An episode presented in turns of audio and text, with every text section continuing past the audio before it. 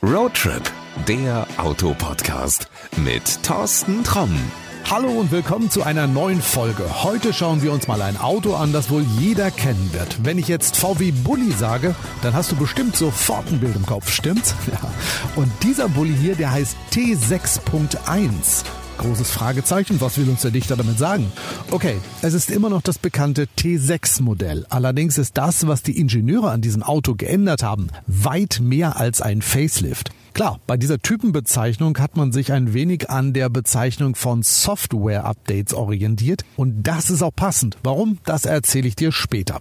Lass uns wie immer erstmal unser Testauto von außen anschauen. Gegenüber dem bisherigen Bulli kommt die Front markanter daher. Das Auto wirkt breiter und tiefer auf der Fahrbahn liegend. Das haben die Designer mit flacheren Scheinwerfern, vielen Rippen im Kühlergrill und zusätzlichen Chromleisten erreicht.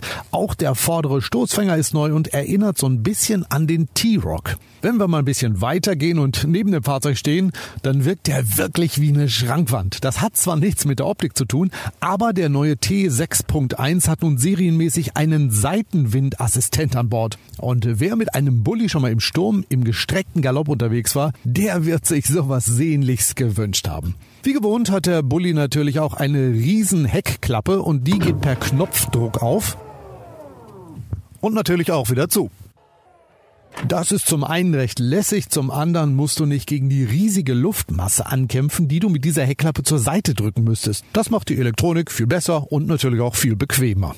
So, genug von außen geschaut. Ich will jetzt endlich losfahren. Bleibt nur die Frage, wo steigen wir denn ein? Klar, wir könnten ganz normal durch die vordere Tür einsteigen. Aber es ist ja ein Bulli. Ein Multivan Edition, um ganz genau zu sein. Und der hat zwei seitliche Schiebetüren. Das finde ich besonders klasse, denn so musst du in engen Parklücken nicht immer aufpassen, dass du mit der Fahrertür nirgendwo aneckst. Also, Schiebetür auf. Auch die Einstiegsöffnung ist natürlich wesentlich größer, aber Vorsichtsstufe. So, rein, hinsetzen und Tür wieder zu.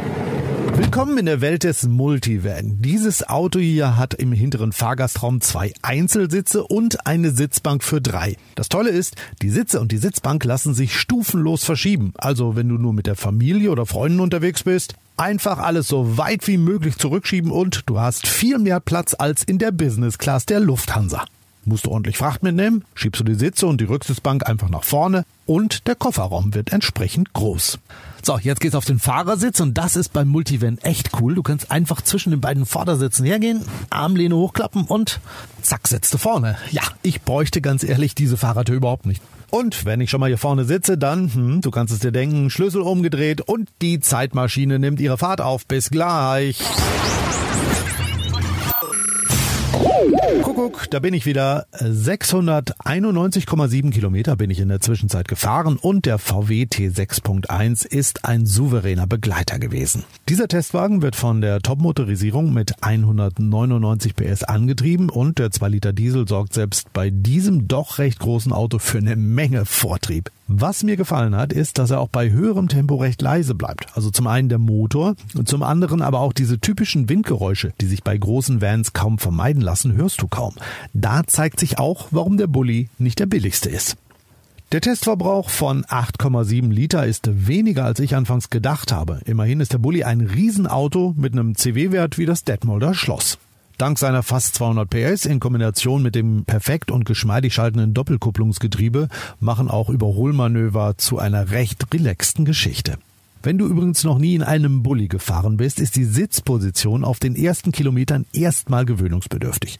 Du sitzt höher als in jedem SUV. Dazu steht das Lenkrad auch relativ steil. In diesem Punkt kann der Bulli nicht verleugnen, dass er ein Nutzfahrzeug ist.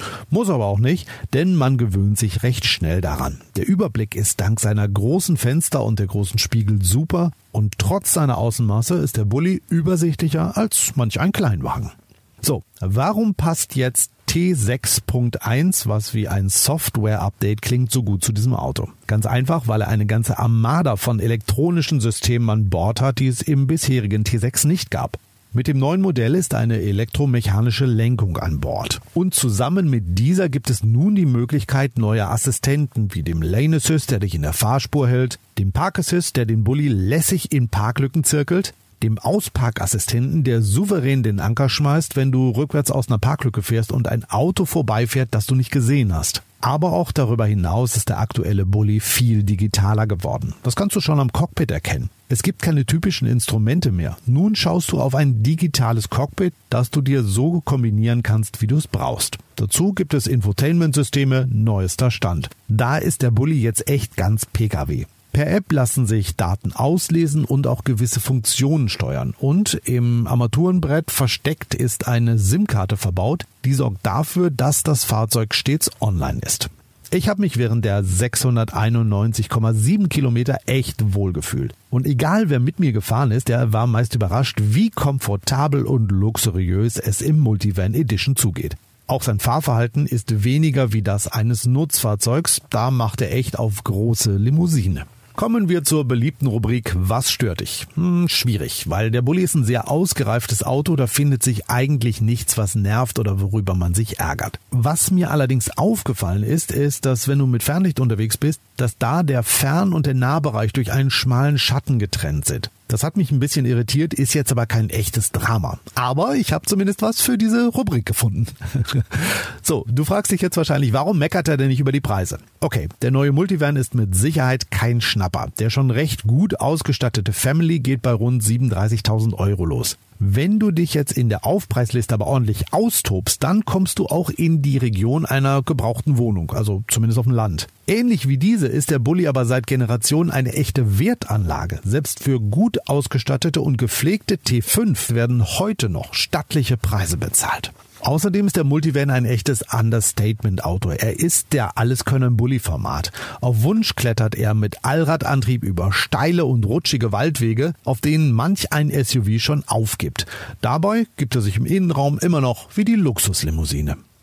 Kommen wir zum Schluss mal wie immer zur Frage, für wen ist dieses Auto geeignet? Hm, gar nicht so leicht. Natürlich ist er nicht ohne Grund seit Jahrzehnten der Wunschtraum vieler Familien mit Kindern. Viel Platz, sicher und echt robust. Aber auch als Geschäftswagen macht der Multivan eine gute Figur. Egal, ob du dich fahren lässt und hinten in Ruhe arbeitest oder ob du selbst das Steuer übernimmst. Lange Strecken sind genau sein Metier.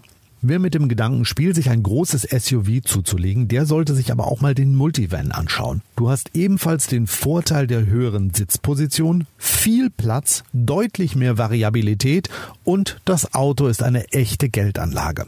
Da ja SUVs im Moment gerne mit Kritik überhäuft werden, ist der Bulli auch da eine echte Alternative, denn er hat ein tadelloses Image. Ich glaube, wenn du damit zu einer Fridays for Future Demo fährst, würde dir das niemand krumm nehmen, wo du dann mit Sicherheit mit einem kleinen City-SUV sofort der doof wärst. Also, er ist ein echter Allrounder, von dem VW Nutzfahrzeuge sagt, dass es für jeden Anspruch eine Lösung gibt. Deshalb mein Tipp, bilde dir deine eigene Meinung und schau dir den T6.1 mal genau an. In den Show Notes findest du einige Infos, die dir dabei helfen sollten. Ja, und das war's für heute. Wie immer natürlich noch der Hinweis, damit du immer up to date bleibst, abonniere uns einfach. Das geht wirklich überall dort, wo es Podcasts gibt. Und dann hören wir uns in der nächsten Folge wieder. Also, bis dahin und gute Fahrt. Das war Roadtrip, der Autopodcast mit Thorsten Tromm.